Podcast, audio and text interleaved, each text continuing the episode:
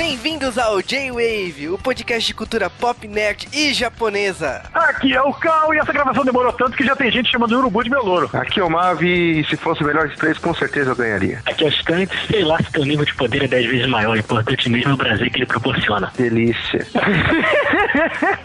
Aqui é o Juba e a morte é um prêmio que você não merece. E é isso aí. Esta é a continuação da nossa série de podcast sobre Yu Yu Hakusho. De acordo com o Instante, faz um ano que essa gravação tá marcada. Cara, Tá faz, marcada, cara. cara, faz muito tempo que essa gravação tá marcada. Muito tempo. Mais precisamente, mais de 100 podcasts se passaram desde então. Não é muito precisamente falar mais de 100, mas tudo bem. mas o que importa é que voltamos com o Yu Hakusho devido a pedidos. Não faltaram pedidos pra gente fazer esse podcast. Faltou agenda. Foi o podcast mais difícil de marcar, porque toda vez que a gente marcava, acontecia uma desgraça em cima da hora, tínhamos que remarcar o podcast. E mais de um ano seguindo disso. Cara, faltou muitas coisas, né? Faltou vergonha na cara. Faltou a crise financeira passar. Não, ainda não passou a crise financeira mundial. Passou torneios, quer dizer, teremos torneios nesse podcast, ou estão tendo torneios. Na mangada Jump de torneio, nunca vi isso. Dica, fãs de Cavaleiro do Zodíaco: 12 casas é torneio, sim. Sério? É torneio de masculinidade. Ah, então falhou epicamente, cara. Não, disse que ganhou. Falei o que, era. Vamos voltar então a falar de Yu Hakusho, continuando a saga de Yusuke e seus amigos que não conheceram o outro mundo por querer. Eu acho que conheceram sim, velho, porque essa galera tá tão chegada nas putaria que. Olha, cara, mas se tem algum ouvinte do J-Wave que tava esperando pelo mundo assim, a gente chegou no ápice da história, né? Isso mesmo, 2014 estamos aí. Vamos direto pro podcast então.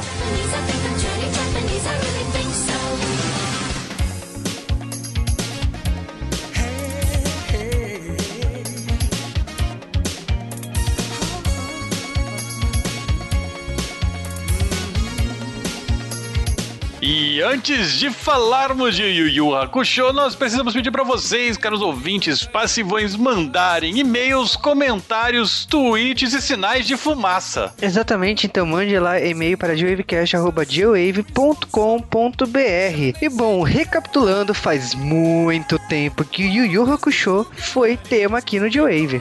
Yu Yu Hakusho já teve aqui no Geowave, no Geowave 50, no 58, lá em 2011, e o pessoal queria que o Yu Yu Hakusho voltasse, chegou a hora. É dois anos depois, não chega a ser 20 anos para chamar os Flashman, mas voltamos com esse tema incrível, Yu Yu Hakusho, muito pedido. E o que nós falamos nesses dois últimos podcasts foi basicamente o começo da saga de Yu Yu Hakusho, mas em específico, depois que o Suki terminou seu treinamento inicial com a Genkai, ele acabou se metendo em confusão com os irmãos Toguro e foi convidado por um torneio, torneio das trevas, a qual se ele não fosse, ele ia se ferrar. Também se fosse, ele também iria se ferrar. Então, é, beleza. Ele montou o time, que é o Yusuke, o Riei, o Kurama, o Kuwabara, a Genkai, que é a mascarada. Não, ninguém sabe que a Genkai é a mascarada, preste sua atenção. É. E basicamente o time B é o Koema, a Botan, o Diabo Azul, que é o personagem favorito de todo mundo, e os parentes de todo mundo. Então você tem a, a Yukina, você tem a mãe do Yusuke, você tem a irmã do Kuabra, todo mundo junto, e a Keiko. Exatamente. Então temos as garotas praticamente lá pra dar o apoio moral pros lutadores. E as duas primeiras lutas desse torneio foram basicamente pra checar o que o time conseguiria fazer ou não. Foi só pra eles se enturmarem com o torneio e terminou na luta com o tio, que era o bêbado. Então, Yu Yu Hakusho também reprisou várias vezes nessa época, então você já deve ter se sentido. Foi, foi uma emulação do, do sentimento da manchete que a gente quis passar pra vocês. Exatamente. Então depois disso, se quiserem, se vocês não lembram mais, ouça o J-Wave 50 e 58 para relembrar o que aconteceu em Yu Yu. E agora estamos de volta para continuar a saga do torneio com Yusuke e seus amigos. Yusuke e Chiyu travam uma terrível batalha. Prende atenção, deixando o público totalmente tenso. Mesmo sem poderem dar um passo, liberam a força suprema. Na cartada final, Yusuke tem mais sorte e sai vitorioso. O time Urameshi passa da primeira fase. Colisão, os oito melhores times. Versão brasileira Audio Rio. Ah, Uramesh, onde é que você estava? Eu estava te procurando. Ah, você saiu sem me avisar? Por que você veio atrás de mim, Coabara? Ah, que pergunta! Depois daquela batalha, é preciso primeiro refrescar a sua cabeça e depois sim pensar na próxima luta. E, por falar nisso, onde é que está todo mundo, hein? Eu acho que as camas estão vazias. Pode me dizer o que, que houve, hein? Não me perturba. Por enquanto, eu não quero pensar em nada. Falou? Uramesh, seu chato! Ah, onde é que você vai? Peraí, Uramesh, peraí! Sai do meu pé. Quero ficar sozinho. Que maldito! Ele está me fazendo de bobo, mas depois desse campeonato ele vai me pagar. Ele vai ver só. E o Torneio das Trevas continua. Depois da primeira fase, finalmente chegamos no literal, é um literal mata-mata agora, né? Porque ninguém sai vivo desse torneio. Tudo pá. Chegamos na última fase desse torneio. Eu poderia dizer que são as quartas de finais, mas não são, porque é uma sacanagem do caramba que fazem com o quadro de, de lutas, né? É quase que organizado pela CBF esse torneio, né? Olha, cara, cuidado.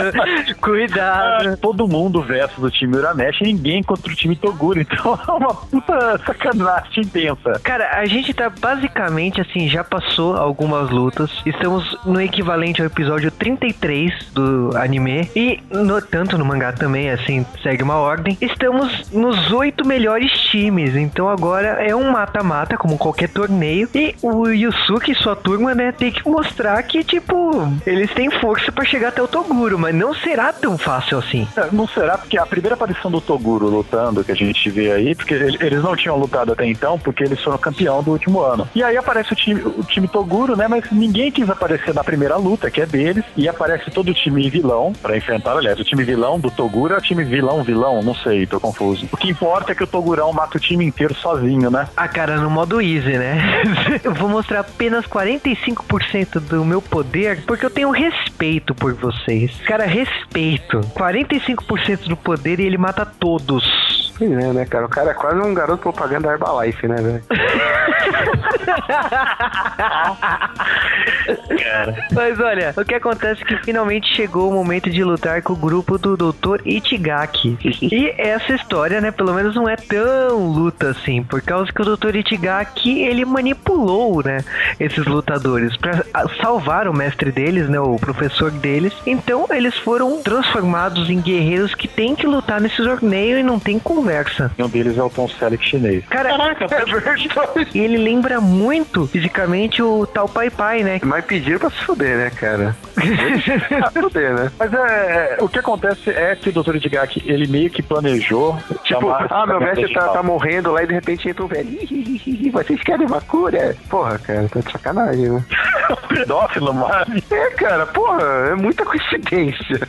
chega oferecendo balinha, né, pros Ah, caras. já aconteceu, né? O Dr. Itigaki, realmente, ele, quer, ele fala que vai salvar a vida do mestre deles, dessa doença terminal misteriosa, se eles aceitarem serem encapetados. É, cólera, né? Os caras moravam na Índia, não tinha saneamento básico. E aí eles aceitam ser encapetados e vão servir como armas para ele ganhar esse torneio. E aí você pensa, bom, tudo bem, a gente tem o time Uramesh para enfrentá-los, né? Só que acontece uma coisa, tá faltando um dos membros do time dele, né? Que não apareceu no torneio, não se sabe por quê, mas a gente descobre que esse cara, esse safado, tá enchendo o saco do Riei e do Kurama, ele tá ameaçando os dois, justamente para eles não lutarem no torneio, porque de acordo com o que o Dr. Itigaki imaginou, o Riei e o Kurama seriam os caras mais fortes do time, ou seja, eles tinham que dar fora. Esse cara ele chega já ameaçando o Riei e o Kurama com um robô gigante que não sente dor, que não é afetado porque ele é imune a poderes espirituais. Ou seja, a ideia dele é matar os dois capetas de uma vez só. O cara que é uma burrice, porque a gente sabe até agora que quando você ataca o Kurama com qualquer coisa, aquela coisa morre. E quando você ataca o Riei com qualquer coisa, aquela coisa morre. Eu acho que esse cara ele tinha que morrer só pelo fato de ele ficar calculando toda hora a probabilidade de vencer. Isso me irrita. Cara, é um radar do dragão, né? De probabilidade, né? Porque ele fica lá, né? Com o radar mostrando a porcentagem. Então, tenho chance de ganhar, tenho chance de vencer. No momento que ele achou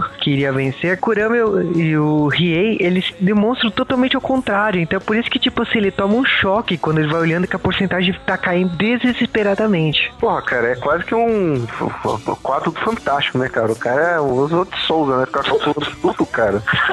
o quadro do fantástico. É, Vocês têm 30% de acontecer isso, 40% daquilo. Porra, cara, enfia o dedo no cu e calcula a porcentagem. É, mas o Coabra, ele acaba, ele, tipo, ele vê que os caras estão sendo controlados mentalmente e não aceita lutar. Não, não vou lutar contra pau mandado. Aí apanha que nem um retardado. Eu gosto do Cobra, mas ele tem uns lances assim chatos também de, ai meu Deus. Ele é burro.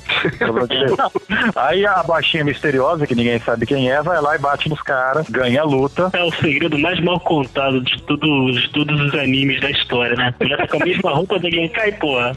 A mesma foto. Usa, luta o mesmo estilo e nem. E olha Pô, só, será que é a Genkai. A Genkai é da mesma escola que a Sailor Moon, né? Porque onde já se viu se transformar e só colocar um broche e ninguém saber que ela é a Sailor Moon, né? Tipo, só pode Superman ser da mesma... anos, né, cara? Ah, se a Genkai é da mesma escola que a Sailor Moon, não tinha aprovação automática no Japão, né, velho? pra caralho aquela mulher. Agora, o mais impressionante é que, tipo, ah, tá beleza. A Genkai, ela ficou jovem, né? Tanto que no anime eles puxam mais isso, né? Que, ah, misteriosa é, lutadora jovem que usa as mesmas roupas que a Genkai. Tipo, oi, Japão. Dessa luta aí é até fácil, porque a Genkai enganou todo mundo, ela derruba, acho que mataram, né, esses alunos do, do cara, os servos do Itigaki. Eles matam o Itigaki com, com um golpe só depois, que eles viram o Hulk. E ela acaba resolvendo tudo, porque ela não matou os caras, ela deu um golpe plot device, né? Olha, tem um golpe que ele vai te matar se você achar que você merece morrer. Então, como vocês não acharam, vocês estão vivos, então vocês estão perdoados. E também o mestre de vocês tinha tomado algum veneno do Itigaki. Quem contou foi aquele cara que tava lutando com o Rie Kurama, que eles quebraram a cara do cara até o cara não falar mais merda. Tudo se resolve muito bem, muito rápido, muito fácil. Acaba de uma forma, assim, bem feliz, né? Pro, pra propósito de Hakusho, né? Por causa que os três são derrotados. O Yusuke até fala, assim, que é uma vergonha uma vitória dessa, né? Por causa que ele acha que a jovem mascarada, ela tinha matado, né? Os três. E, Ele é muito mais legal, né? sim, o mestre deles aparece, fala um monte. E de repente Uma os comida de rabo foda nos caras. É, é, cara, é, é lição, lição de moral aleatória japonesa, né? Ah, normal, né, cara? Né, cara? É, Japão... É, Japão, lição de moral? Aleatória? Ah, né, então, ele dá comida de rabo, fala assim: olha, não gostei do que vocês fizeram. E de repente os três alunos acordam, a mestra fala assim: ah, o meu objetivo era esse, eu usei um poder absurdo, né? Não era pra ter usado todo esse poder, mas consegui salvar os três, beleza. O time Uramesh vence, então próxima etapa do torneio, né?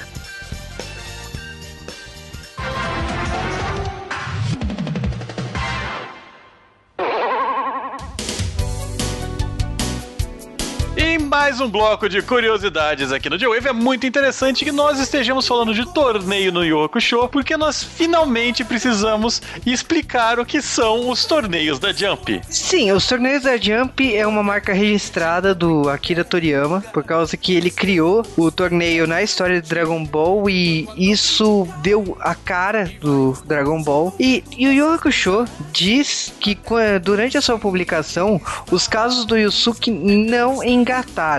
O que acontece é que as aventuras do Yusuke solo, investigando casos pro céu, né, pro não estava funcionando e isso obrigaria o roteiro ter leves mudanças que obrigariam, tipo assim, a criação de novos personagens, um- uma empolgação mais, mais lutas e tal. E isso, assim, a, a sugestão na época foi exatamente comparar com Dragon Ball. Falar assim, olha, olha esse torneio aqui em Dragon Ball e traga isso pro Yu Hakusho. Ele não só trouxe o torneio pro Yu Hakusho, como ele fez várias homenagens. Na plateia, no mangá do Yu Yu Hakusho, você irá encontrar o Vegeta, irá encontrar o Goku e outros personagens do Dragon Ball como brincadeira dele, né, em relação ao próprio editor ter sugerido que o torneio de Dragon Ball fosse inserido em Yu Yu Hakusho. É, não é a primeira vez que isso aconteceu em Yu Yu Hakusho. Logo no começo da série, quando eles estavam enfrentando o Lando, isso aconteceu. Eles tiveram um pequeno torneio e aquilo serviu pra segurar o mangá por mais alguns meses, mas eles precisavam novamente de fazer um torneio maior. E galera, isso é bem editorial da Jump. A Jump conhece bastante o leitor japonês. O leitor japonês, pelo que eu entendi, ele deve ter um baixo índice de atenção, né? Porque se você não coloca uma coisa assim, ação extrema, pancadaria seguida e tal, eles realmente param de ler. Então, se você for prestar atenção, isso é bem histórico deles, né? Dragon Ball é o maior exemplo, mas esse tipo de coisa você pode procurar em vários mangás. O próprio Cavaleiros do Zodíaco, toda vez que eles estão enfrentando inimigos sequenciais, é, entre aspas aqui, 12 casas, generais marinas e tudo mais, aquilo é um torneio. O mangá está vendendo mal, nós precisamos de um torneio para melhorar as vendas. E mesmo, mesmo hoje, né, você vê que Naruto tem isso, então não é, não é uma tendência que, que veio para ir embora. Isso realmente atrai vendas, isso salva mangás. É uma lei da Jump, isso aí não, é- adianta. Não, não é que é uma lei escrita. Ela tá ali e será executada sempre que for necessário.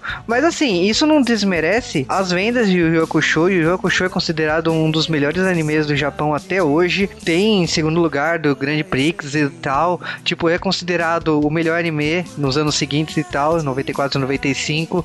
Então, assim, não desmerece os valores e o crédito do sucesso do Yu Yu Hakusho, mas como um editor-chefe em qualquer obra, eles fazem e executam interferências na obra para ela engatar e conquistar seu público. É, Yu Yu Hakusho, como nós sabemos, vai ter mais torneios depois, mas isso vai ficar para um outro J-Wave. Espero que não demore dois anos.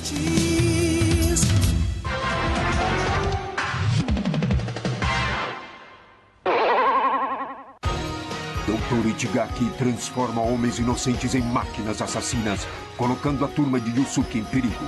Porém, a mascarada derruba os inimigos En, Ryu e Kai e consegue recuperar a bondade que existe dentro deles. Sem ter direito de descanso, o time Urameshi é convocado para a luta subsequente. O adversário da terceira partida é o time Mashutsu Kai. Os Ninjas das Trevas. Versão brasileira, Audio News, Rio. Coragem, amigo! O Coabra não está em condições de lutar. Nós temos que dar um jeito nisso agora, Kurama. Uma outra pessoa está na mesma situação. A mascarada não tem energia para enfrentá-los. Mas então, nós três teremos que lutar. Rie está com o braço ferido. Quem vai? Quem vai representar a turma?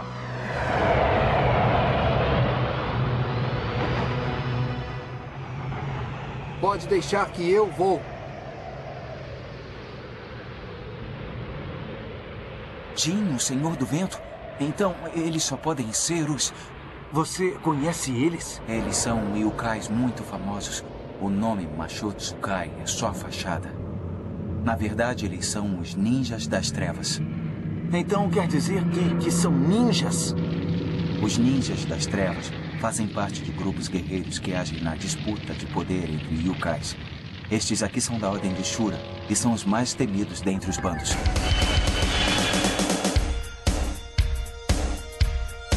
Mas mal tem tempo de descansar, o time mexe e já surge a segunda equipe a qual eles vão enfrentar. Até agora eles tinham um tempo de descanso entre uma luta e outra, agora não tem.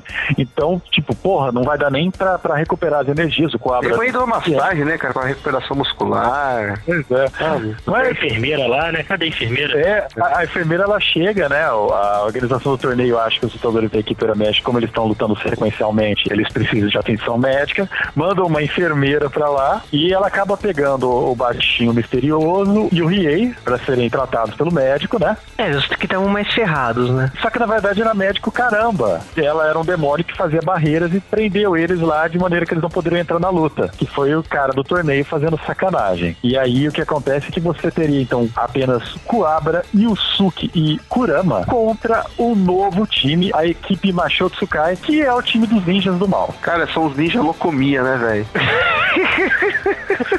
Só faltou o flash, cara. Se ele tivesse igualzinho Locomia. Nossa. Cara, esses, esses, ninjas, tipo, eles aparecem com outro com esse nome, Mashutsukai e tal. E tipo, quem mata a charada é a Genkai, né? Olha. Não, pera aí. Esses caras são ninjas. Porra, então vai bater no Naruto agora.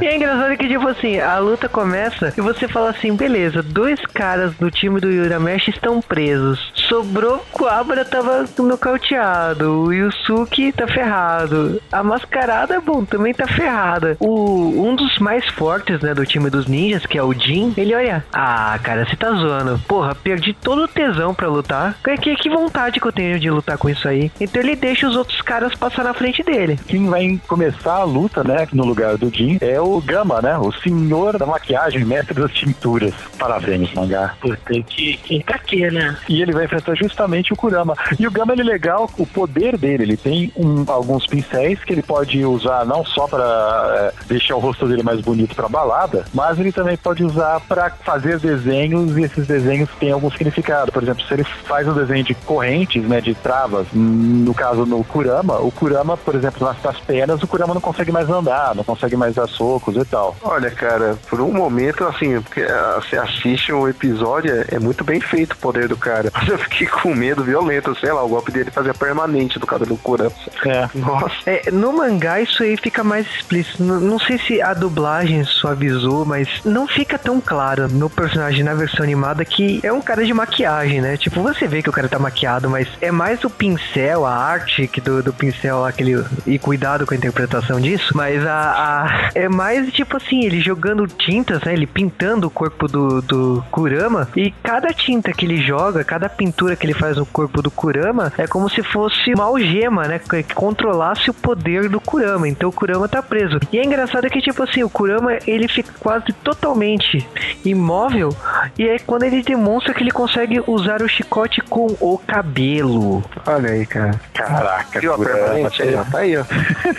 Agora, realmente, a dublagem, o que, que os caras iam falar? Que o cara ia dar uma pintada no Kurama, né, É, velho? cara, a dublagem, eu acho, eu acho que foi um, um dilema, porque no mangá isso aí fica, eles usam bastante o termo da maquiagem, mas no anime não, cara, no anime foi pra um outro caminho aí. O foda é que o cara não, não tem praticamente nenhuma chance com o Kurama, contra o Kurama, porque ele trava o Kurama inteirinho e mesmo assim ele morre como um retardado, né? Não tem o que fazer. Não, e olha que tipo assim, o anime ele mostra bem uma tensão bem maior, porque mostra que ele usando o próprio sangue como tinta, que ele explica depois que a fórmula do, da pintura tinha o sangue dele, ele depois usa o próprio sangue e tal. Então, tipo, o, o Kurama, ele, ele tem uma certa dificuldade nessa luta, mas É uma luta meio que de truques, né? Cada, ca- um usa um truque, outro usa outro truque, eles vão se surpreendendo, né, cara? Sim, e, no- e- Ele dá uma ferrada no Kurama também, né? Porque depois da luta o Kurama ainda fica, fica travado, não fica? Sim, ele, ele perde totalmente os movimentos e você acha assim, então, acabou a luta, ele vai se recolher. Não, a luta continua, sobe um outro participante do grupo, é o Kurama que tem que lutar. E ele tá imóvel. Tanto que o outro cara sobe e fala assim: ah, cara, vem sim, nem cinco minutos e derruba esse cara. Não é bem por aí. Caraca, o Kurama, mesmo sendo esse estilinho dele, é muito macho, né? Não, cara, macho pra caralho, cara. Ele é um...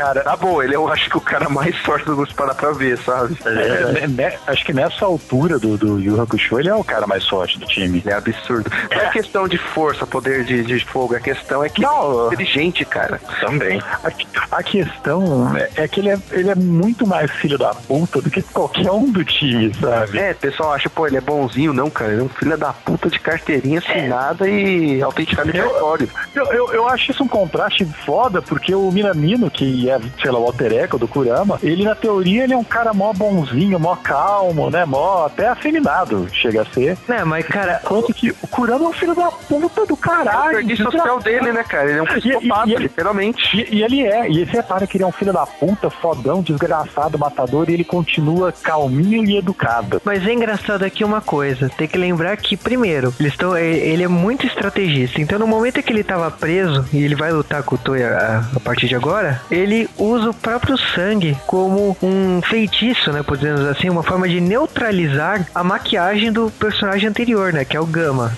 Então, na hora que ele utiliza o próprio sangue, ele descobre que ele consegue não só romper a maquiagem, como ele tem os seus movimentos de volta. Ele derrota facilmente o Toya. Toya, ele, ele foi o maior, é, sei lá, pilha errado da história do Yu Yu Hakusho, porque o cara aparece, os caras, não, ele é muito forte, ele é o demônio que controla o gelo mais forte, não sei o que, ele pode congelar o pensamento, não sei o que. O Kurama vai lá, tum, Hadouken, morreu. Eu acho que até Ele não tem morre, poder né? de gelo mais forte que ele, tá ligado? Não, mas é- Não, ele fala que ele, como ele é um demônio maligno das trevas de gelo, ele, é- ele é o yokai mais forte que controla gelo, sabe? Ele é o tipo de yokai mais forte. E os caras falam isso daí, fazem mil coisas. O Kurama, ele, ele ganha o cara com um truque de boteco, sabe? Marketing é tudo, né, cara? O cara. O Kurama, na verdade, ele tá tentando interrogar ele, porque o Gama era um babaca, ele tá tentando interrogar o, o Toya pra ver o que, que eles querem, né? Por que, que tem ninjas aqui? Eles querem a luz. Ai, cara, que argumento de bosta. Pois é, né, cara? Eles podiam, sei lá, fazer um contato com os Rams, sabe? Né, cara, tipo assim, eles queriam a ilha do torneio. Cara, o que eu menos quero na minha vida é a porra da ilha do torneio. Tem um resort maneiro lá, Júlio. É, não, sério, cara, não, cara. Podia fazer um parque de dinossauros ali. Ah, obrigado, um instante. Mas, uh, o Toya derrotado, sobe pro próximo personagem, que é o Bakken. E nesse caso aqui, eu acho que é o auge. Você vê que o Toya, ele não é exatamente mal, né? Ele só é babaca. E, e o Kurama não matou ele, né? Diferente do outro cara. Porque quando o personagem é feio ou grandalhão em, em Yu Hakusho, em qualquer obra japonesa no geral, ele vai morrer. Tá? Se ele tem cara de menininha, ele vai sobreviver, certo? Acho Olha, pode Hokuto passar no. Ken discorda disso, cara. A única pessoa no Hokuto no Ken que sobrevive é o Kenshiro, sabe? É grande feio, Quem cara. faz? Todo mundo, todo mundo que tá no campo de visão dele morre. E quem não tá também. Aí não tem problema. Então o Kurama vai enfrentar o Baken, que é um grandão. Só que o Kurama, ele tá, ele usou uma planta espiritual lá muito do mal. Aliás, os nomes das plantas do Kurama e onde ele compra essas coisas é trash, né? Ele usou uma planta muito foda lá, planta demoníaca, sanguessuga, matadora de gente, e não sei o quê. E ele não tem forças pra lutar. Ele tá paralisado e sem energia espiritual. Então, ele simplesmente toma porrada do próximo adversário. Só que quando ele vai matar o Kurama, os caras falam pra ele: Ô, seu animal, não faça isso. Olhe pra trás. Tá o Yusuke carregando o Legam mirando pra ele, sabe? Justo, justo. E o Suki fala assim, ó, acabou a luta, meu turno, né? O cara, não, não, vou lutar até matar. Fala, acabou a luta, meu turno. Se, se você diz, então, por que não, né? E aí, obviamente, o Suki quebra a cara dele num golpe, como sempre. Esse time dos ninjas eu acho legal porque ele tem dois caras que você vê notoriamente que não são maus, né? Que é o Jin e esse cara do, e o cara do gelo. Você vê assim que os caras o início não são maus. E tem esses outros dois que são, pelo menos, todo mundo parece ser bem babacas, né? A fórmula do Yu Yu é uma coisa assim bem fácil de sacar. O cara quando o quando ele é mal, ele é monstruoso, feio e ele morre. Que sobrevive normalmente você pode esperar pra frente em Yu Yu que o cara vai virar aliado dos personagens. O, o Jin não é gatinho, não, cara. Isso também é um clichê da Jump, né? Tipo, Dragon Ball já nos ensinou isso, Kinnikuman Man já nos ensinou isso, então também é uma coisa normal. E eu acho que a maioria dos mangás shonen tem isso, né? De o cara lutar e depois o, o vilão virar personagem. Não precisa ser personagem fixo, ele acaba virando um personagem do lado do- dos aliados, né? Crocodile que eu diga. O silêncio imperou depois desse teu comentário, cara. Nossa senhora. É gatinho, né, cara, o crocodilo, né? Ele apanhou. Ah, O Jin, ele é um demônio do vento, né? Na verdade, cada um desses demônios é de um, de um elemento. O Jin, sendo do vento, vai enfrentar o Yusuke depois dessa luta. E, basicamente, ele é um filho da puta, porque ele, ele, ele voa, então ele não tem como cair da arena do torneio. A não ser que o Yusuke use ataque à distância. Que, claro, o Yusuke daí só dá com rodo, né? Mas o que eu acho legal do Jin e com o Yusuke é que o, o Jin ele mostra um ânimo muito lá em cima, né? Literalmente. Ele quer lutar e ele tá animado em lutar com o Yusuke porque ele sabe que o Yusuke também tem um poder altíssimo, por isso que ele tá animado em lutar pela luta. É, E repete a fórmula do tio, né? Exatamente. Então, tipo, é uma coisa, uma característica do Togashi, né? De sempre mostrar o Yusuke com outro personagem animado pra essa luta e, tipo, o Yusuke sempre vai dar o melhor de si, como o outro personagem também vai dar o melhor de si. Então, você é, é a forma do torneio, mas você sabe que um dos dois vai vencer, mas ambos estão dando o melhor de si. Não é uma coisa assim, ah, eu tô controlando o poder, eu tô segurando uma técnica. Não, eles estão lutando pra caramba, eles estão lutando no auge. Esse Jin, ele parece algum personagem de Sonic, né? O Tails. Ah, ele parece alguma coisa, cara. A diferença é que ele não gira o rabo, né, cara? Só isso. Que bom, né, cara? Eu fico muito feliz com isso. Ah, se ele tivesse rabo, ele seria o Naruto. Então, Cuidado. Porque não são sete rabos. Caraca, sete rabos girando faz uma ventania do caralho, hein, velho? Nossa senhora. Vai tocar a Anitta e ele rebolando lá. Em um momento auge aqui da série, depois dessas lutas todas, quem chega né, no estádio, né? Yukina, né? Ai, cara, o Quabra com a Yukina é muito bom. Essa luta com o Jin, o Yusuke, por mais que ele tenha vencido, o, o torneio, né, ele tá roubado pro lado de um dos vilões que apostou contra o Yusuke, né? Ah, cara, o torneio tá roubado por tudo, né, porra? Tipo, todo mundo. é, O que importa nesse torneio são duas coisas. Todo mundo tá esperando que o time Urameshi chegue nas finais pra lutar com o Toguro, mas ao mesmo tempo, tipo, tá todo mundo torcendo contra, porque as apostas são em todas contra eles. Tipo, como se eles não tivessem poder nenhum. E é engraçado que eles ficam falando o tempo todo que, tipo, eles são os únicos humanos, assim, que eles são o- a única coisa. Lógico, tem outros times humanos no, no torneio, mas ah, que- que até eles em- se enfrentam entre si, mas fica aquela sensação de tipo assim, ah, eles são um lixo porque são humanos e tal. E não é bem por aí, né? Porque o Kurama e o Riei nem poderiam ser considerados humanos, né? O Yusuke também não, spoiler. É, então. Até o momento vai, pô.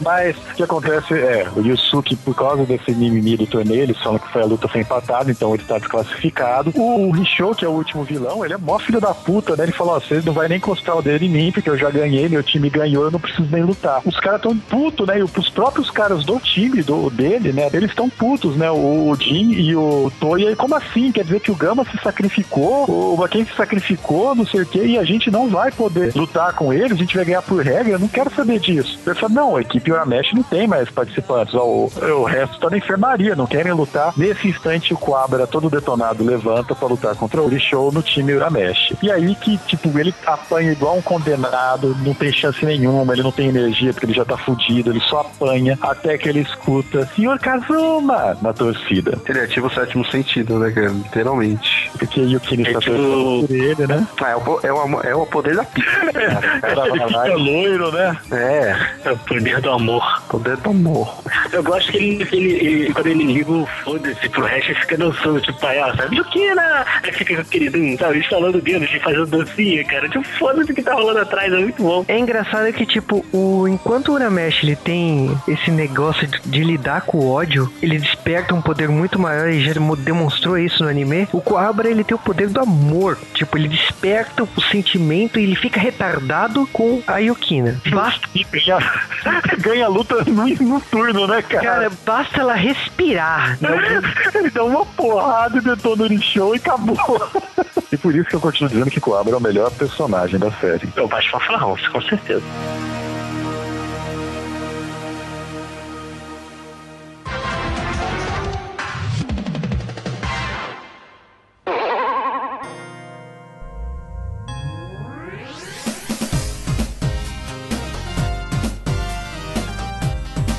E bom, estamos começando mais um bloco de curiosidades aqui. Yu Yu Hakusho merece tantas curiosidades aqui. E nesse caso a gente irá falar dos jogos de videogame de Yu Hakusho, que praticamente atravessou duas décadas, anos 90 e 2000, com versões para todos os portáteis, para todos os consoles de mesa desde então. É. Os jogos de Yu Hakusho começaram em 93, basicamente junto com a animação, e eles duraram até 95. Então, basicamente, foi enquanto a série estava saindo no Japão, estava saindo o jogo. Vale lembrar que Japão é Japão, não tem reprise. E o primeiríssimo jogo saiu para Game Boy, chamado apenas Yu Yu Hakusho, e era um beat'em up horrível. Aliás, era um jogo horrível, é a descrição que a gente vai dar para a maior parte dos jogos de Yu Yu Hakusho. É, mas a gente tem que também relevar o tempo que ele foi produzido, mas... a- Não, não, não, não. Caramba, um jogo de Game Boy 93 não é desculpa ser jogo ruim. Tá bom.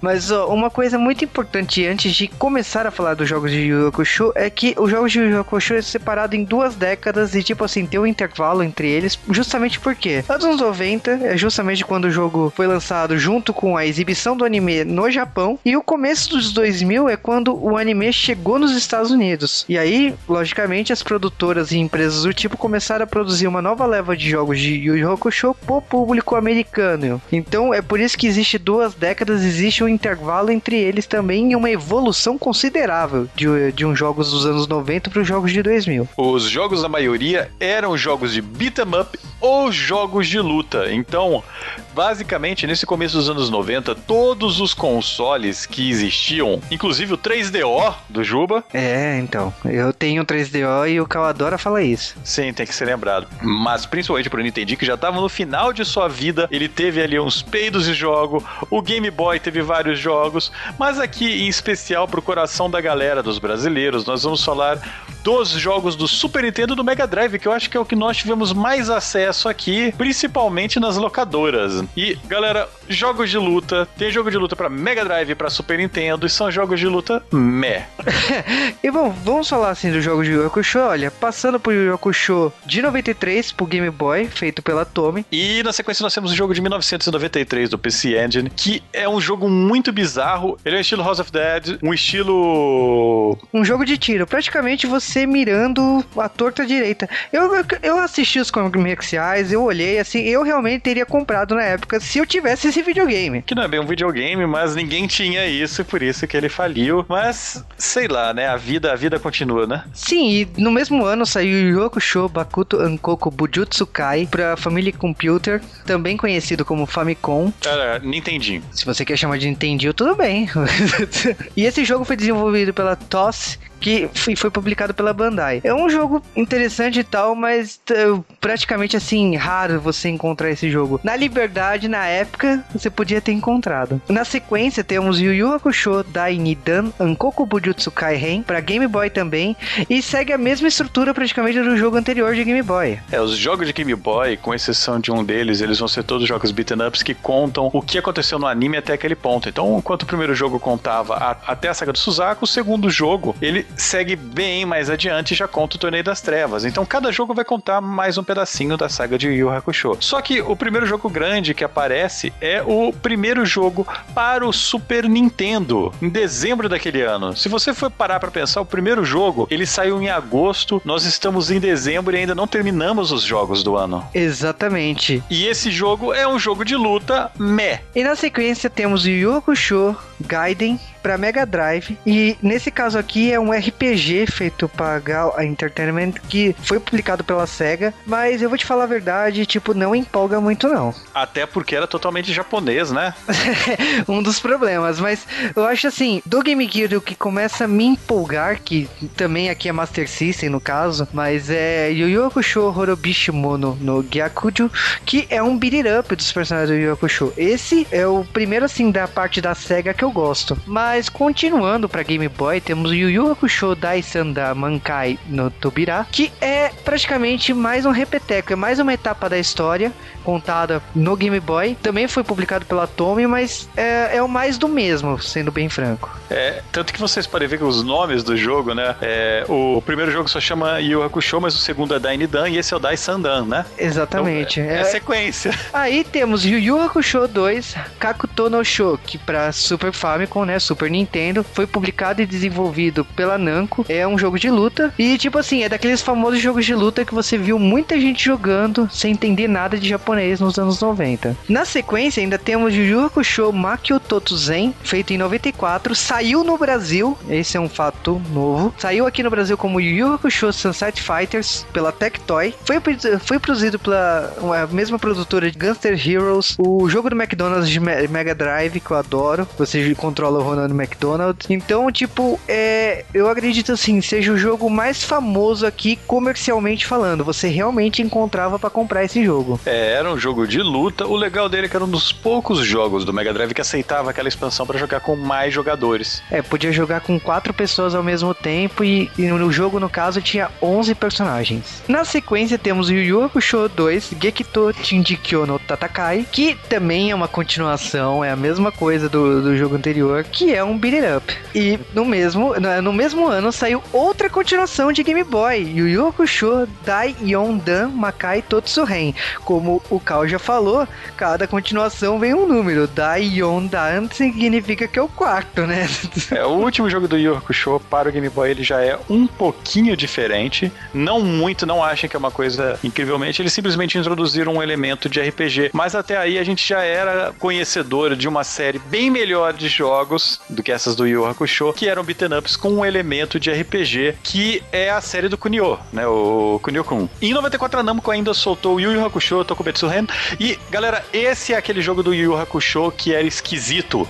Que você programava o movimento. Tipo, você tinha os movimentos você tinha basicamente quatro movimentos, você ia esquivar, atacar, usar especial, e você tinha que escolher e tentar adivinhar o que, que seu oponente ia fazer com base nas animações. Era aquele jogo que você tinha as animações de luta, era bonito pra caramba pra época, e não importa o que você diga, você não entendia o que estava acontecendo e você não sabe jogar. Pare de mentiras você mesmo. Vale aqui um- uma curiosidade que na mesma semana, né, no Japão, naquela época, em 94, saiu um jogo pro 3DO, Juba comprou, porque, porque não? é, de Yu Yu Hakusho, desenvolvido pela Hudson, né, a empresa do Bomberman. E esse jogo aqui é um jogo de luta, praticamente assim, emulando o a animação, mas não é bom. Sendo bem franco, assim, o jogo de Sailor Moon, que é produzido na mesma época, a- o estilo de imitar a animação é muito melhor do que esse jogo aqui. Esse jogo é chato. E Não, não, eu prefiro esquecer que esse jogo foi produzido por 3DO. Como? Porra, mas aí não sobra jogo pro 3DO, você vai fazer o quê? É, mas essa é a mesma piada com o Dreamcast, né? Então, mas, mas- Justo, justo, justo. Não, Dreamcast sai jogo até hoje. Aumentaram o catálogo de jogo, agora tem nove jogos. olha só, hein? Parabéns a todos os envolvidos. Não, mas, galera, isso tudo foi até 94. Em 95, a série do Yu Hakusho já acabando, os caras soltaram o último jogo que foi o Yu Yu Hakusho Final, Makai Saikyo Hiretsuken, que basicamente fecha a saga do Yu Hakusho, mostra o último torneio e o último jogo de luta da Namco e o último jogo do Yu Hakusho por muito tempo. Sim, 13 personagens e, tipo, é bacana pra caramba, mas fecha. Acabou. É, bacana, bacana naquele jeito, né? A gente não tinha nada melhor. Sim, desde então nunca mais se falou de Yu Yu Hakusho. Até 2003, quando o Yu Yu Hakusho Spirit Detective, produzido pela Atari, né? Com outros dois estúdios. E nesse caso aqui, não é bom. É um RPG estranho, ele lembra muito o gráfico de Ultima Online. Se você lembra de Ultima Online, deixa um comentário agora falando eu lembro de Ultima Online. Tá, e falei. E, galera, é é um jogo muito estranho, ele tenta contar a maior parte da história do Yu Hakusho. Mas ele vinha de brinde com o Dragon Ball pra tentarem desencalhar essa bosta. É que, tipo assim, sendo bem franco, eles tentaram emular o que Dragon Ball Z foi popular no começo de 2000. Os personagens, assim, eles são feios. Me desculpa, mas anos 90 você podia permitir o jogo ser feio. Mas em 2003 eu não permito, não. E o jogo é feio. Não, galera, e, e, tipo, ah, você vai falar, ah, mas é pro Game Boy Advance. Se você tá falando isso, é porque você nunca jogou jogo de Game Boy Advance. Que os jogos de Game Boy Advance, eles são bonitos, tipo, Super Nintendo, Mega Drive pra frente. Não, é só citar Rayman. O Rayman de Game Boy Advance é igualzinho de PlayStation 1. Então, se, se alguém me falar que esse jogo aqui é perdoável, não é não. O jogo Não. é feio e pronto. Eu não o perdoo. Mas a Atari é basicamente a prostituta, né, das, das empresas de game. Porque ela faz tudo por dinheiro. E né, nós sabemos como isso virou, né? Exatamente. Aqui vale lembrar assim, depois desse jogo, Yu Yu Hakusho Dark Tournament para PlayStation 2 foi produzido pela Digital Falcon, também publicado pela Atari. Foi o primeiro jogo de luta 3D da franquia Yu Yu Hakusho com 25 personagens. Eu vou te falar assim, o jogo mesmo hoje, ele não é feio, feio. Ele é mal programado. É, ele é mal, mal feito. Mas, mas é, é. Mas é, vamos, vamos falar a verdade que o mal feito pro PlayStation 2 é muito melhor do que um bem feito para algumas gerações anteriores, né? Exatamente. E esse jogo, assim, bacana, é um jogo de luta interessante e tal, mas como todo jogo de luta, a gente só vai dar valor, assim, às edições futuras quando tem os aprimoramentos. O jogo seguinte, Yu Yu Hakusho Tournament Tactics, é um jogo de RPG. É, Não, não é RPG. Não fala que Tactics é RPG. Tactics significa, olha galera, eu programei um RPG curto, mas vou roubar sua alma com combates que demoram uma hora cada um. e, e, basicamente eles transformaram o Yu Yu Hakusho nisso. A, a ideia já tinha sido mais ou menos feita antes, já tinha RPG de Yu Hakusho e tal, a gente sabe como isso deu. Não é legal. Seguido disso tem Yu Yu Hakusho Forever, né? É, Desenvolvido pela Jinx, que a gente já falou dela várias vezes aqui, porque ela desenvolveu vários jogos do Sonic, até hoje ela tá ligada com produção de jogos do Sonic. Nós e, sabemos como isso deu. e no caso aqui, ela desenvolveu o jogo do Hakusho pra Banpresto, e é um jogo de, 3, de luta em 3D, mas nesse caso aqui eu considero melhor que o jogo anterior. É, ele foi aprendendo um pouco. O DS ele também aprendeu, ele lançou em 2006 o Yu Yu Hakusho DS, Ankoku Bujutsu Kaien, que é um, novamente, um jogo de action RPG, mais nos estilos dos primeiros jogos, né? Onde você vai ter falas, você vai ter história, mas basicamente é um beat'em up com balões de diálogo. É basicamente a mesma coisa dos anos 90. É um jogo bem com cara de antigo. E foi publicado e desenvolvido pela Takara Tomy. Takara Tomy também a gente já falou aqui no J-Wave em relação a ela ter comprado a Tatsunoko. Não sei se vocês lembram disso. Por fim, todavia, no entanto, a gente tem que falar do último jogo de Yu que é o The Battle of Yu Yu Hakusho Shito Ankoku Bujutsu Kai. Foi produzido e desenvolvido pela Jimps, publicado pela Banpresto, é um jogo de luta 3D e praticamente assim, eu acho que é o máximo que você vai encontrar de jogo de luta do, da franquia. É o melhor jogo, é o melhor jogo de longe. É, mas o fato de ser o melhor jogo não significa que é um jogo bom, né? Esse jogo ele saiu primeiro para os fliperamas no Japão, mas e depois ele saiu para PlayStation 2. Aliás, novamente a gente devia fazer um podcast só da raiva que a gente sente do Japão ter fliperamas ainda até hoje. Nossa, lógico. Aí vocês vão perguntar, mas cadê os outros jogos que o, o Yusuke e a sua turma apareceram e não foram citados aqui? Bom, nesse caso temos dois jogos: Jump Superstar, Jump Ultimate Stars. Os dois jogos foram produzidos em 2005 e 2006 para Nintendo DS e são um mega ultra crossover dos personagens da Jump. Então, Dragon Ball, Cavaleiro Zodíaco, Samurai X, e a gente vai ficar aqui o dia inteiro falando de todas as franquias do Shonen Jump, mas uh, que o Yusuke aparece em ambos os jogos.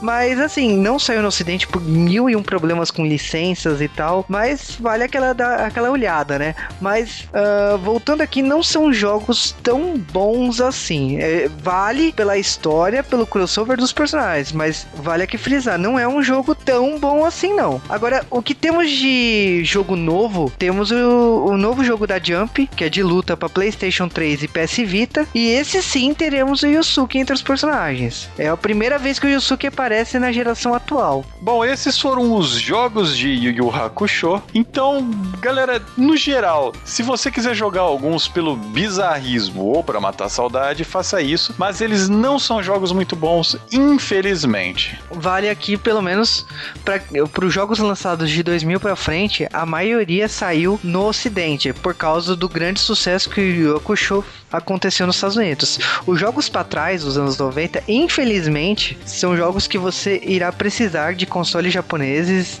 ou pesquisar leilões japoneses para conseguir esses jogos oficialmente. Então é, é, muito complicado ir atrás deles. Mas os jogos de 2000 para frente você pode encontrar em versões em inglês em qualquer loja aí pela internet ou lojas físicas.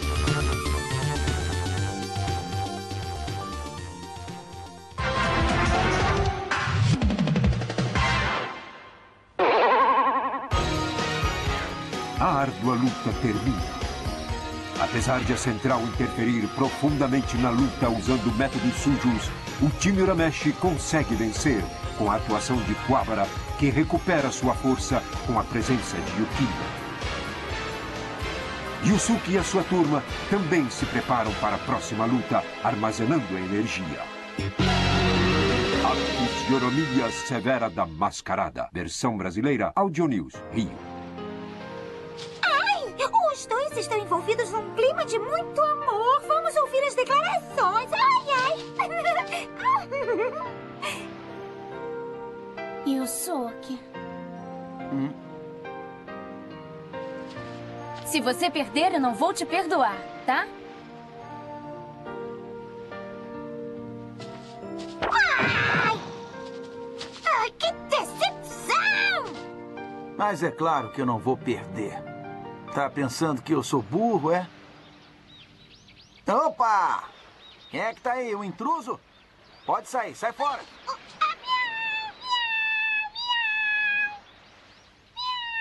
Pode dando fora, gatinho, e aproveita que eu tô calmo, hein? Ah, puxa vida, você sabia que eu estava aqui, é? Vem cá, Botão, o Koema não tava com você, não? Escuta, Yusuke, você sabia que o ovo vai voltar? O ovo? Que papo é esse de ovo? Você tá criando galinha agora, é? Se toca, cara! Você esqueceu o ovo do monstro! Ovo do monstro? Quando você morreu, o Sr. Koema lhe deu a chance de reviver desde que passasse na prova. Você esqueceu, é? Ah, pois é, menina, eu esqueci completamente. Sabe que, que outro dia desse ele topou nesse assunto? Que coisa, hein? Pois é, menino. Então, o Sr. Koema foi buscá-lo porque está na hora de nascer. É isso mesmo, já está aqui comigo. Ai, dá susto na senhora, sua mãe, viu? Ora essa, foi só um sustinho de leve, não esquenta, cara. Tá mordido de cobra, é?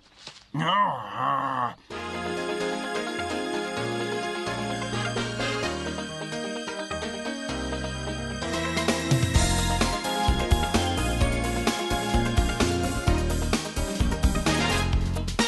Com essa fase do torneio terminada, Yusuke e seus amigos agora precisam se recuperar. Eles ganharam um tempinho para descansar. Só que Genkai aparece do nada. Na verdade, a gente descobre que a baixinha era Genkai. Oh. Vá.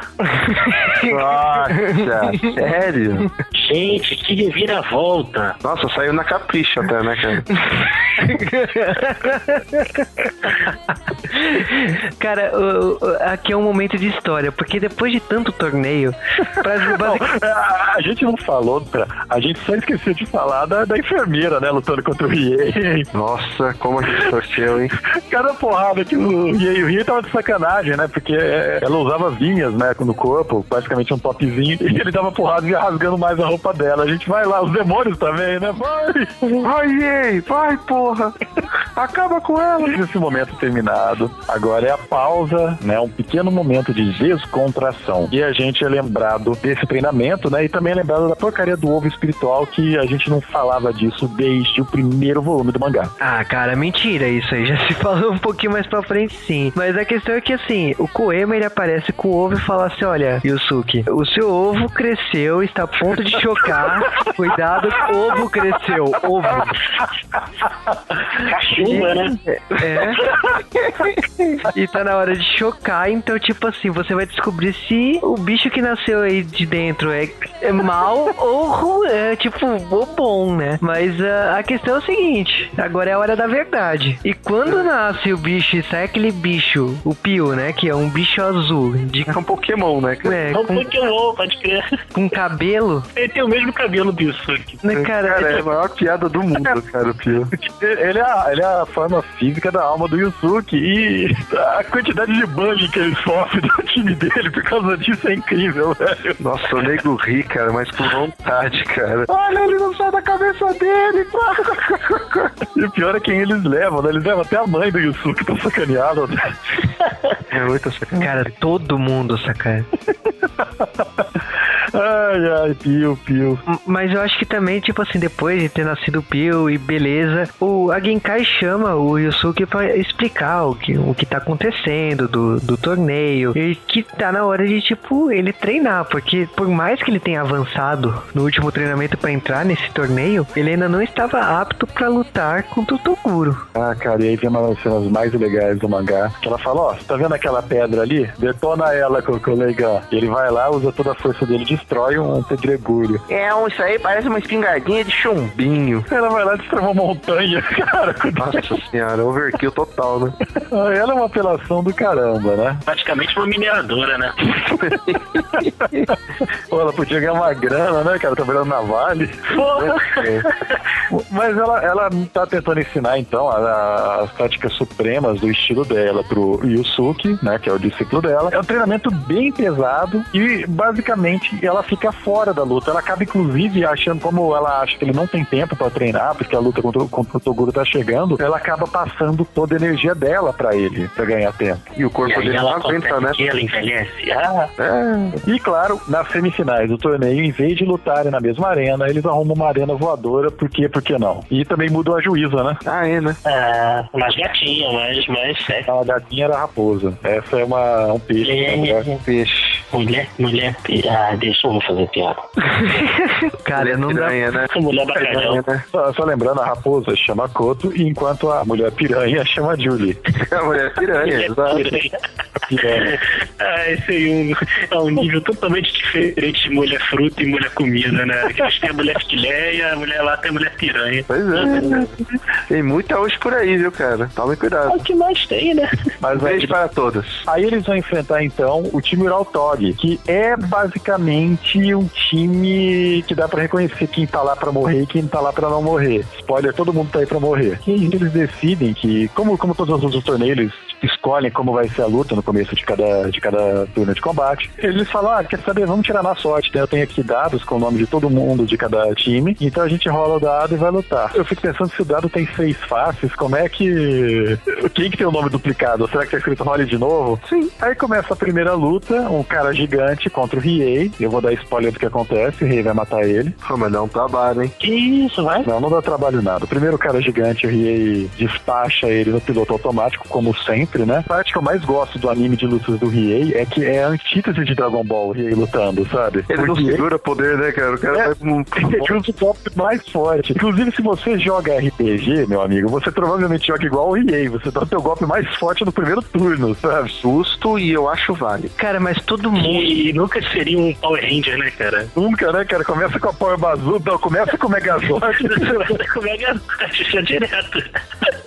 Chega pisando no Cara, mas o monstro todo deformado e é muito clichê de, de anime, né? Tipo, Riei, olha, você já está morto, sabe? Ele já tá com o braço do monstro na mão e tipo, então, você tá querendo questionar o quê? Você tá morto. É um apelão, né? Aí, próxima luta, né? É, mas eles rolam os dados de novo e vai ser o Riei versus o Kromomotaro. Que aí vai ser uma luta menos fácil pro Riei. É, aí, aí o bicho pega. Que, mas, com- novamente, como eu disse, é outro grandalhão, a gente sabe o que, que vai acontecer isso. E esse personagem é legal que o poder dele é o seguinte: ele tem uns bolinhos lá, né, uns bolinhos de chuva do inferno, das trevas, né? E quando ele é ferido por alguma coisa e come esse bolinho, ele fica imune àquilo que o feriu. Então ele pega a espada do rei de sacanagem, ah, deixa eu ver essa tua espada aí, não sei o quê. Corta com ela e come o negócio. E então com isso ele fica imune à espada do rei, que foi o que usou pra matar o Maquintaro, que foi o, o outro gigante. Só que o cara fica parecendo um macacão peludo, né, velho? É, ele, ele, ele pega a forma de monstros, né? É, cara, é tipo assim, ele corta os dedos, né, pra falar da, da lâmina. Aliás, parece um suicida quando ele faz isso. E ele vira esse macaco, né, um lobisomem, pra lutar com, com o rei. O que eu acho interessante, o visual desse personagem, é que lembra muitos personagens de Hunter x Hunter, né? Tipo, esse, esse negócio de parecer a espada de um baralho, né, o ícone da, da roupa dele, parece muitos personagens secundários de, de Hunter x Hunter. Então, você olha pra isso e fala assim, é, já viu que você vai criar daqui a alguns anos. É, você fala como se o autor de Hunter x Hunter tivesse alguma coisa a ver com o Yoshiro Togashi, né? Ah, vá. Togashi. Cara, e, e- novamente tem uma outra faceta do Riei, que esse inimigo ele tá ficando imune aos golpes do Riei, o Riei dá o golpe, ele fica imune, não sei o que. O Riei dá o golpe mais forte, o bicho segura. O que que o Riei faz? Ó, eu dei o meu golpe mais forte, o inimigo agora é imune. O que, que o Riei vai fazer pra ganhar essa luta? Vai dar o golpe mais forte de novo e destruir o cenário, né? Cara, ele reformou esse estádio, cara, por inteiro, velho. Ele destrói a arena nessa briga. Que é muito foda-se, né? Que morra o plateia, né, velho? Só que ele fica esgotado também, né? Foi toda a energia dele embora nessa batalha. Ele não tem mais como lutar. Aí quem vai lutar agora? Kurama. E eu acho engraçado que o Kurama ele luta com o Ura Urashima. E o Ura Urashima, ele. Vamos dizer assim, quando ele apareceu, eu falei assim: esse personagem vai morrer rápido. É um pescador, né, velho? É, o, o, o Ura Urashima, ele é um personagem lendário japonês. Pra quem assistiu Ponyo, é baseado na história dele, né? É, é, é aquela lenda do pedido, assim, que você não podia abrir a, a caixa, que você acaba envelhecendo rapidamente, né? É, tipo, é uma lenda bastante clássica da, da cultura japonesa, mas aqui o personagem foi utilizado totalmente descaracterizado. Se você parar pra pensar, é o Saci Pererê do Japão, né? Um bicho desses, né? É. Eu escutei alguém se remoendo no fundo. É, é, é, não gostei, mas vai. Mas esse personagem ele tem uma caixa que quando ele abre, todo mundo vira criança, todo mundo rejuvenesce muito menos ele. Então por isso que esse é o grande trunfo dele. Todo mundo vira criança, fica mais fraco porque perdeu os poderes, né? Esse cara leva todas as pessoas pro show da Xuxa, né? Claro, ele vai lá e rejuvenesce o Kurama e tem um problema. O Kurama é, é- é quando muito jovem, né? Que era a ideia do cara, eu quero, quero transformar o Kurama num gozo, quando muito joga, o Kurama não era o Nossa senhora, cara, vou desligar depois dessa, sério. Cara, que isso, cara? Que horror, cara. Que gratuito, cara. E o, o Kurama, quando ele era muito, mas muito não, nascido, na verdade. Gozado, né? É, pré-gozado. Ele era o, o grande bichão matador de gente, Yoko Kurama, que é a coisa mais sem noção que tem nesse torneio, na minha opinião. Tu tá usando as palavras certas pro cara certo, hein? Você tá foda, cara. Cara, tá. O, o que importa aqui não é, não é isso do, de ser gozado, não. O que interessa é a forma real do Kurama. Porque, tipo, aqui é o momento mais foda do anime. Porque você falou assim, ah, o Kurama é um bosta, né? Um personagem, tipo, tudo bem, ele luta legal, mas não é um grande personagem, não. A, a partir de agora você respeita o Kurama. É. Por um momento eu achei que ele ia virar uma raposa, tipo Tail, sabe? Mas não, ele vira um cara foda. Nossa, cara, muito foda a, a fisionomia do Kuramio, cara. E fica galã, né? Que as garotas ficam malucas lá. Pô, cara, fica gatinho, cara. Fica. Ué, então, eu, tipo assim, as garotas já pagavam pau pro Kurama, né? O Yoko Kurama já é, tipo, é um outro nível, né? Porque, tipo, todas as garotas daquela época, e hoje em dia, não sei se alguém, alguma garota tá conhecendo o Yu Hakusho agora, pagavam pau pro Kurama. E a partir de agora tá pagando pau mais ainda. Cara, o, o, o- eu quero que apanhe quem fala que o Kurama é o Shun do Yu Hakusho. Não, pelo amor de Deus. É, não, não dá, cara. Não, é tem não. comparação. Eu tava é yoga, absurdo forte, cara. Eu acho que o Yoko Kurama ele deve ter ajudado aí o Yui de Sakura Card Captor a ter virado o Yukito, né? Pra mim é tipo uma inspiração óbvia. É verdade. Lembra Exato. bastante, né? Ele nem chega a terminar a luta porque o Shishio Akamaru interrompe a luta no meio, né? Ele fala: Não, eh, você é o cara fodão, você não vai lutar contra esse noob aí, você vai lutar comigo. Mata o, o noobzinho deles, que era só um demônio que eles acharam na esquina. Eu gosto de coisa assim, cara. Isso aqui surpreende, por causa que ele já enfia a espada, matou o próprio amigo do time e vamos que vamos, cara. É, tá aí um personagem que nós nunca mais vamos ver em Hakusho, né? O Shishio Akamaru. Não, imagina, poxa. Agora, enquanto isso, paralelo a isso, temos também a Ginkai e o Yusuke, né? Que é aquele momento que, tipo, pra quem assistiu na manchete vai lembrar muito por causa devido às reprises, né? Por culpa das eternas reprises da manchete, que é a Mestra Genkai passando a técnica master, né? A doutrina master dela pro Yusuke. É o Eiko Hadouken, né? E Ok. ela explica, de- ela deixa bem claro, olha, é uma dor que você vai sentir muito forte, talvez por dia, então você vai ter que tolerar essa dor. E ele fala, ah, vai ser de boa, tipo, pra quem sofreu tantos treinamentos com a Genkai, ele acha que vai ser de boa, mas não funciona assim. É, a essência da coisa é ela passar uma quantidade absurda de poder que o corpo dele não tá preparado ainda, né? É, ela fala assim, olha, se o seu corpo estiver preparado, você vai sentir a dor, mas você vai controlar. Porém, se o seu corpo não estiver preparado, seu corpo irá desmanchar, porque o seu corpo não terá capacidade de controlar esse poder. Eu gosto de Yu Yu Hakusho que o Yusuke ele não sobrevive às coisas porque ele é foda, porque ele é o herói, não sei o que. Ele sobrevive porque ele é um idiota. e é nesse momento, sai do meu corpo, dor idiota, eu não aguento mais você, não sei o que, pronto, sabe? Ele ficou puto com a dor e foi embora, continuou lutando. É engraçado que, tipo assim, a Genkai, ela passa o poder, tá sofrendo com a dor, ela sabe que isso vai, vai acontecer por um tempo, que ele vai ter que lutar com essa dor, e acaba que ela vai pro torneio, né? Ela deixa o Yusuke pra trás e tem que lutar. Nesse momento, nós temos a luta do Shishio Akamaru contra o Kuwabara. E, tipo, o Kuwabara ele rouba do Rie e do Kurama pra lutar. Porque, na verdade, nenhum dos dois teve condição de lutar. Nenhum dos três, vamos ser sinceros. E ele rouba dos dois, ele engana os dois daquele jeito, né? E vai lutar contra o Shishio Akamaru. E o Shishio Akamaru teleporta ele pra fora do estádio e ganha a luta por WO. Muito bom. o, o Kurama ainda. O Kuwabara ainda. Ah, cadê aquele maldito? Não sei o quê. Onde foi todo mundo? Cadê o pessoal do torneio? Tá empolgadão, né? Ele encontra a galera lá, as garotas lá. Empolgadão. Que beberam até dizer chega na noite anterior e não sabiam que tinha mudado de estado.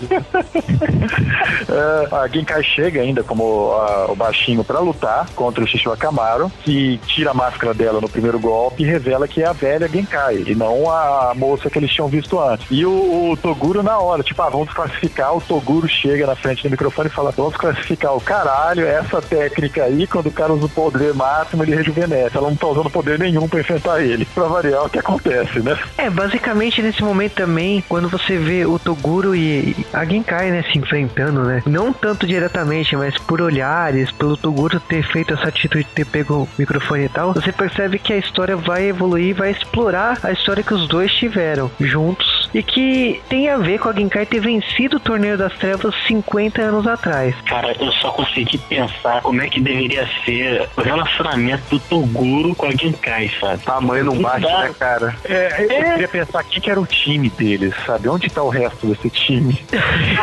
Aí, E eles aparecem, viu? O spoiler aí. Ah, bom, mas a luta com o Shishokamara é, é sacanagem, porque a Genkai, o poder absurdo dela, que ela consegue rebater a energia maligna sem usar a energia dela, por isso que ela é tão forte. Então, não importa se você tem um puta poder maligno, você tem que ter, pra lutar contra ela, você tem que lutar na mão mesmo, você tem que ser técnica pura, não adianta usar poder. E ela detona o Shishokamara, que é um cara extremamente forte, numa porrada só. E aí chega a continuação da luta, que agora é a luta contra o último cara desse time, né? Do, do time de Shishokamara. O Bozo é o velho, né? Na verdade. Que não é velho. É, ele é o Bozo. É o Gozo. Alô, pensada, o Gozo chegou. E ao mesmo tempo, o Yusuke ele tá descansando, né? Ele tá inconsciente, porque alguém quer largou ele pra trás. A Keiko tá lá, de babá nele, né? Cuidando dele, descansando, sei lá, embaixo de uma macieira. Quando vários demônios aparecem, poxa, o cara do- dos humanos tá sozinho com a menininha, e nós, demônios do mal, estamos aqui. Vamos literalmente escusar o cu deles, né? Claro. Claro que aí todo mundo que o Yusuke enfrentou e não matou até agora aparece pra defendê-lo. Porque eles querem revanche, né, cara? Mas o, o tio ele já olha decepcionado, né? Ele olha pro Suki, ah, porra, ele tá bem mais forte do que eu agora. Vou ter que treinar um monte pra, pra conseguir lutar de novo. Muita cachaça, né, cara? e você tem essa luta da Genkai, que é teoricamente a luta final, que é a luta contra o palhaço. Nesse momento é é a Genkai lutando contra o velho, que dura mais ou menos um segundo, quando descobre que na verdade ele estava se disfarçando. Cara, física zero, né? Porque, sinceramente, aonde que ele escondeu aquilo tudo, né? Debaixo daquela roupa de velho, né? É, é impossível, mas mais uma vez, um personagem que tem cara de Hunter x Hunter, né? Porque não tem cara de Yu Hakusho esse personagem, esse palhaço aí. Você via que o Togashi ele tava com criatividade vazando, né? É, Ou e- não, né? depende de como você enxergar tudo. Cara, esse palhaço, você olha pra ele e fala assim, tá, ele realmente tava esco- escondendo a beleza dele. Como, o- aliás, que beleza é essa, né? Porque com essa roupa de palhaço que você tá usando por baixo, não entendi. É que a, a ideia é que ele usa uma máscara pra proteger o rosto dele, né? Não é como se tivesse um personagem em cada anime que usa uma máscara pra proteger a beleza dele. É engraçado que a Genkai não se abala, né? Ela olha pro cara e fala assim, ah, tá bom então, vamos lá. Feioso, né? É. E ela bate nem como que bate cachorro abandonado, né, cara? Eu acho engraçado que ele chega falando toda uma coisa dramática. Não, porque a minha face é escondida pro inimigo não saber como é, então ele vai temer, não sei o que. Ele vai fazendo todo um drama, sabe? E a Genkai olha pra ele, é isso aí, vai apanhar, sabe? já desce a porrada nele. Não, ela até fala, né? Pô, eu tava aqui de boa, mas agora eu tô com vontade de te espancar. É, é, né, ela não só fica na vontade, como ela bate, né? Nossa, e assim, Desce a porrada. Ele até tem uma técnica, né, de encher de músculo, ficar fortão, que são várias técnicas, que ele é um cara com milhares de técnicas e tal. A Genkai, ela fala, ó, vou lutar, mas tipo, eu ia te quebrar de uma vez só, mas agora eu quero ver tua cara, sabe? Eu tô curiosa. Só que ela vai lá dar um soco na cara dele, fica tudo inchado, né? Quando ela ganha, ela fala, porra, lembrei que eu esqueci de ver a cara dele, né? Genkai é um dos melhores personagens que existe nessa série, como o resto, né? Com isso, nós terminamos a terceira parte de Yu Yu Hakusho. Falta agora apenas as finais. Exatamente, essas finais serão feitas nesses finais da Copa de 2014. Por aí, sabe? Quem será que vai ganhar? A equipe Toguro ou a equipe Urameshi? Façam suas apostas. Quer que diga. Se as pessoas não sabem, né, cara? Não fácil, né, cara? Não dava nem pra gente. E eu acho que ganha o Koemi seu jetpack. O Koema, Olha. tu falou direito do Koema, né? O Koema é só o melhor personagem de Hakusho, né? Porra. Puta, demais, cara. É só porque ele não participa das lutas em si, né? Ele é mais aquele personagem alívio cômico. Aí a gente ficou com tanto nas lutas que a gente nem, nem se tocou, cara. Que ele e o diabo, né, cara? É, o diabo, eu vou falar que no, no mangá eles aparecem muito pouco É. nas lutas. Eles aparecem só entre, entre as lutas e tal. No anime, eles estão lá o tempo inteiro, eles estão discutindo, ele tá brigando com o diabo, tá puxando o chifre do diabo. Eu acho, Apostando, apostando. eu acho que quem ganha sempre, cara, é o Diabo, por causa que ele é o cara que tá narrando toda a história de Yusuke e seus companheiros. Isso é um spoiler foda de Yu Hakusho.